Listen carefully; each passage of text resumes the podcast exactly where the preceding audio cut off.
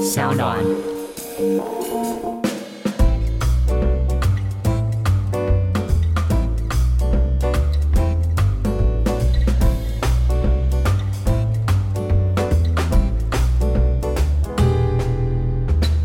欢迎收听新的一季英文不解释，我是 Boy。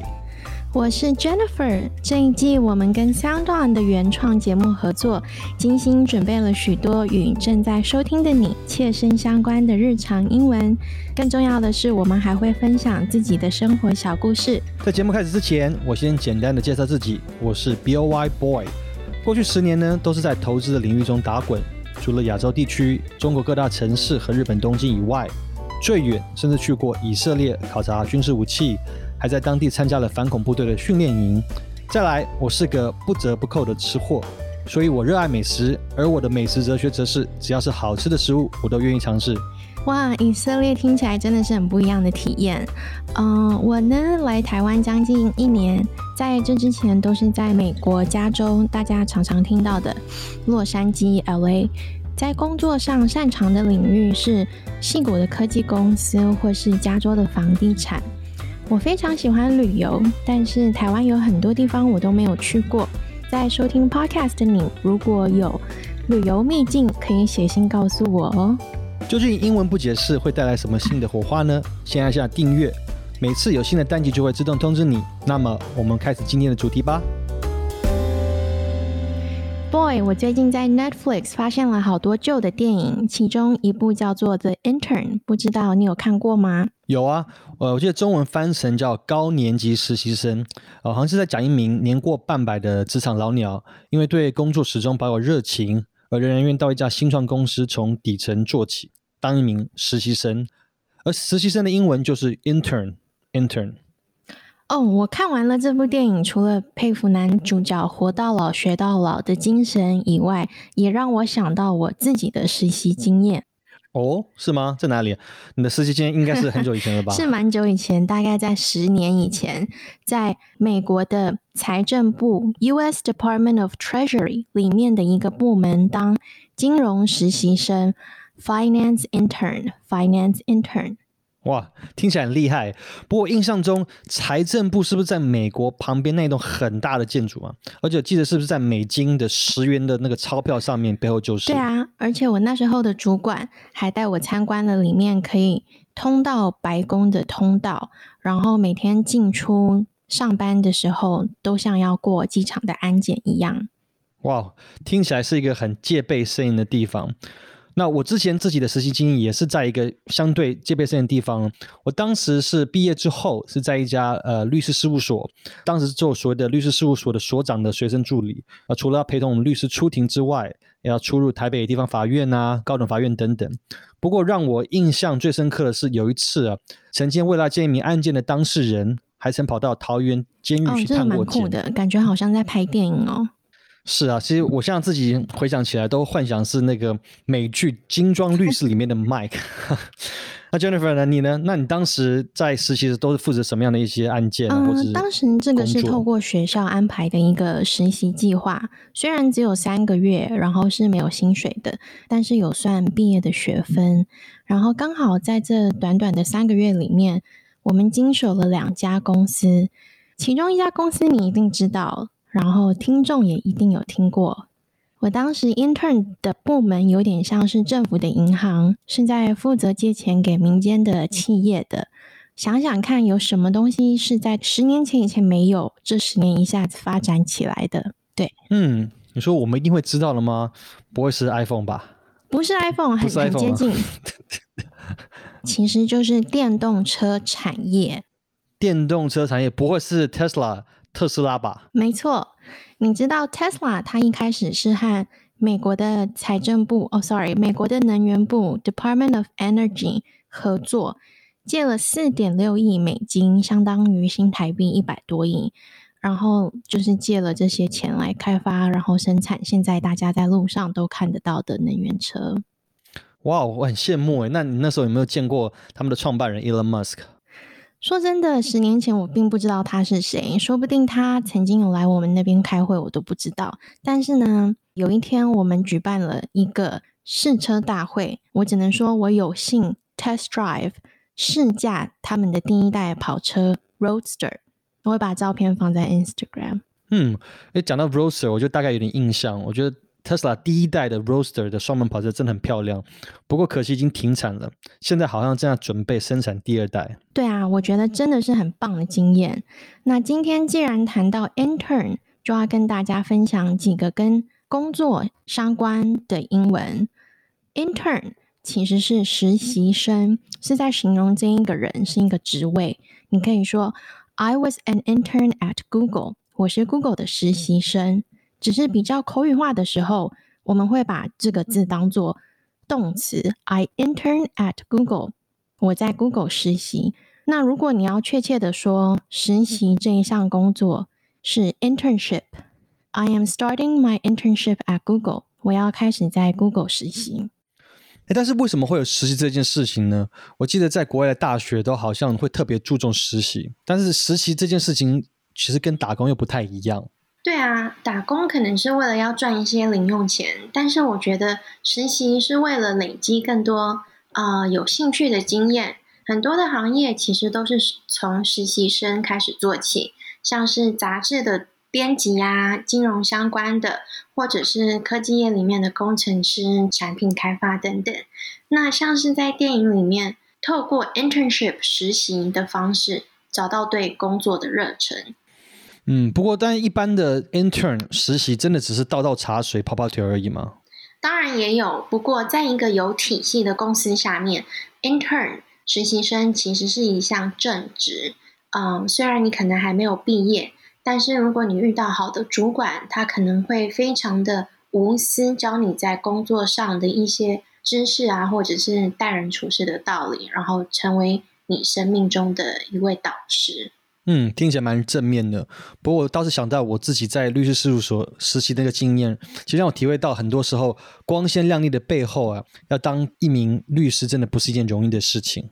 我也同意，我也是因为十年前这一次实习的经验，让我发现，在政府部门工作其实不是很适合我，尤其每天进公司就像是要过安检一样，机场安检一样。脱外套、检查包包，觉得非常不适合我。嗯，不过确实这些体验通常都让我们容易大开眼界。不过再来，其实很重要就是一个人脉的经营，所以透过这些看起来微不足道的经验，默默的一些累积。嗯，对啊，不管是在台湾还是在国外，人脉其实还是非常重要的。在台湾，可能有些人会说是靠关系，但在美国，我们会说是 networking。Networking 其实中文好像并没有这个翻译，比较像是交流或者是拓展人际关系。那就是在找工作或甚至是在 intern 的时候，可能是需要主管帮你写一封推荐信，或者是啊需要他们帮你们说一些好话，所以这是蛮重要的。嗯，不过谈到工作呢，还是有有另一项一个工作的一个选择，就是所谓的自由工作者。那这项类别其实它英文就叫 freelancer。Freelancer 自由工作者，那也可能是透过曾经的一些实习经验呢，然后发现不适合成为一个公司体系下的一个正式员工。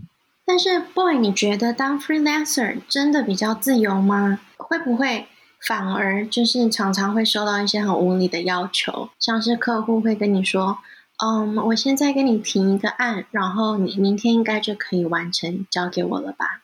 嗯，讲到无理的要求，我想或多或少在工作上难免都会碰到。不过讲到 freelancer 这个自由工作者这项工作的类别，其实很多时候通常都是跟所谓的设计啊、跟艺术相关，像是比如说所谓的专栏作家、造型师啊、摄影师啊，或甚至是 podcast 剪辑师，都有可能是自由接案的工作者。当然，它的好处就是在时间的分配上会相对的自由，没有所谓的一些上下班或打卡制。但是相对的，你要靠自己的自律，能才能把手上的工作完成。嗯，我有一个朋友，他之前是在。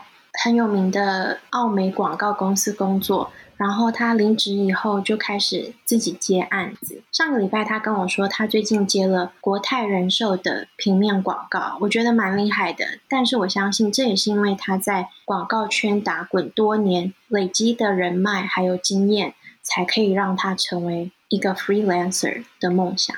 嗯，对啊，其实身为 freelancer 自由工作者，其实最大的挑战就是要很常需要烦恼要到哪里接案子。不但一开始可能是透过朋友也好，甚至过去的客户，一定要到渐渐打开知名度之后，才会有更多的案子自动找上门来。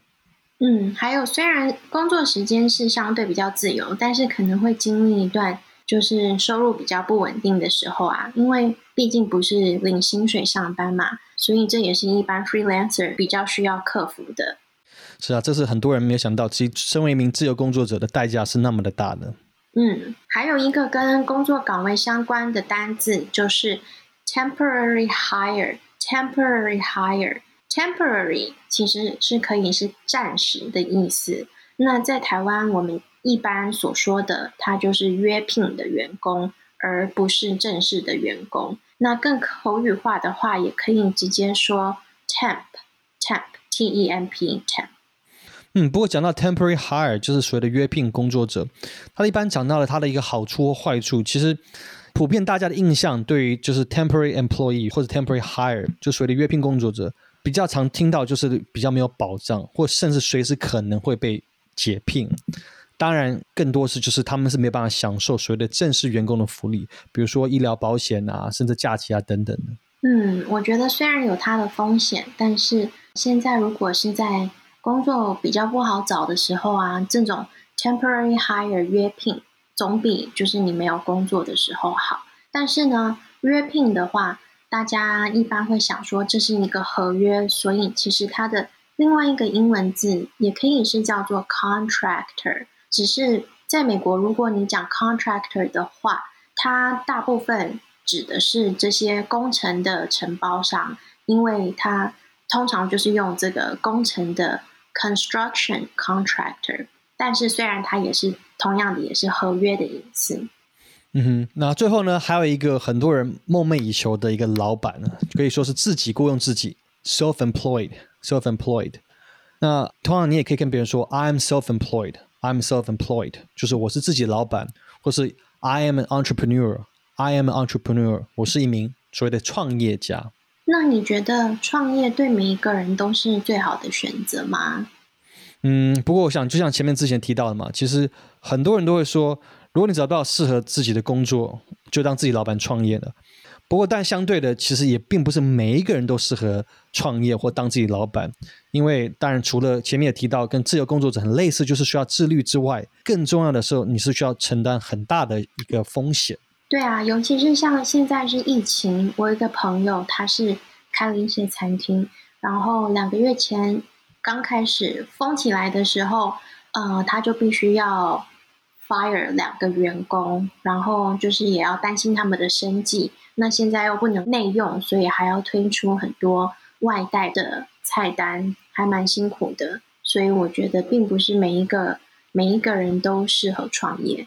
嗯，确实啊，就是就像前面所提到，当老板当然是很酷的一个一个职称，感觉可以不受任何人限制，但事实上往往需要承担非常多的一些责任，也并不像有时候感觉表面是一样的这样的风光。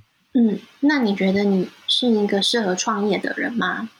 嗯，这个问题很好。其实我觉得，我刚踏入社会的时候，那时候我并不觉得我是一个适合创业，我反而我觉得我是一个适合安安稳稳九点到五点的正常的一个上下班的上班族。但是，反而到我随着我的工作上累积很多的经验之后，我慢慢发觉，我其实我更会享受能自己可以去控制好自己时间，然后享受自己当老板的那样子的一个成就感。那你呢，Jennifer？你你自己呢？你觉得你是一个适合创业的一个人吗？嗯，如果可以的话，我还是会选择当自己的老板，self-employed。虽然真的很辛苦，但是可以换到更多时间上的弹性，对我来说是值得的。那我觉得适合当 self-employed 的行业有类似像是律师啊、会计师、餐饮业这些。那刚刚前面提的 freelancer，它也可以。归纳在这个下面，你也可以说你是 self-employed，因为你是替自己工作。但是前面提到的这个字 entrepreneur 就比较不一样了，因为 entrepreneur 它是创业，是从什么都没有开始，你要自己就是真的是创造这个行业。然后更重要的，你很多创业家 entrepreneur 是为了要赚非常非常多的钱。嗯，那你觉得有什么好处跟坏处？好处跟坏处啊，嗯，如果讲到好处的话，当然就是像前面提到，你可以自由的安排你自己的时间。那当然，坏处相对的坏处就是说什么？有时候时间是包括周末，你是随时起来，你无时无刻都在工作，那是没有个所谓的下班的时间。你随时只要任何的事情，你就要随时要去应对，甚至要跟客户啊通电话，甚至需要去见面。那比如说像最近的疫情的一些状况，如果你是你自己在创业的时候呢，你不受任何工作环境的限制，你在家里你就可以自己当老板，自己可以处理很多事情。那反对来坏处呢，就是说你需要自己孤单一个人面对很多事情啊，尤其在可能创业的初期或者当老板初期的时候，很多的决定都是要自己决定的。那除此之外呢，好处还有就是说，你可以选择你想做任何的事情。我们常会听到很很常大家讲说，如果当一个创业家，就是你要把你的热情要无限的发挥，那就是你可以选择你想要做的任何有兴趣的，不管是音乐也好，娱乐也好，甚至是因为 YouTuber，甚至一个 Podcaster，这都有可能是一个创业当一名创业家的其中一个选项。只要是你有兴趣，你都可以做。那相反的坏处就是，你必须常听到的校长兼壮中，什么事情都要自己来，什么东西都要自己亲力亲为。那像对我而言，因为我自己本身是一个很喜欢学习的一个人，所以身为一个创业者的好处是你无时无刻都在接受一些新的事物，所以无时无刻都可以学到很多新的事情。那当然也相对的，你有很多的工作准备工作，需要随时去花很多的时间做很多的准备。嗯，那今天我们分享的单字有 intern、freelancer、temporary hire、self-employed、entrepreneur。希望大家都能找到心目中理想的工作。I'm your host Jennifer. Thank you for listening. 我是 Boy，谢谢大家今天的收听。如果喜欢我们，别忘了按下订阅、评分五星。